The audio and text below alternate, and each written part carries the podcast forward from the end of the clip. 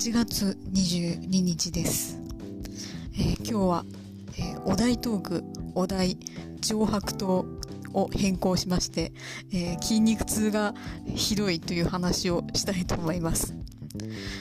え、昨日またスイッチが入って、え、動画を見ながら自宅で、えちょっとしたワークアウトをしたところ、え本日太ももからケツにかけての筋肉がめちゃくちゃ痛んでおります。まあ、朝のうちはまだね、痛みマイルドだったんですよ。で、しかも結構自分が鍛えなきゃいけないなって思っていたところだったんで、よっしゃ、来たぜ、これってこう、喜びながらね、もう痛みすら快感に思えるぐらいな感じだったんですけど、えー、時間が経つにつれて、座ったり立ったりすることが大変苦痛になってまいりました。えー、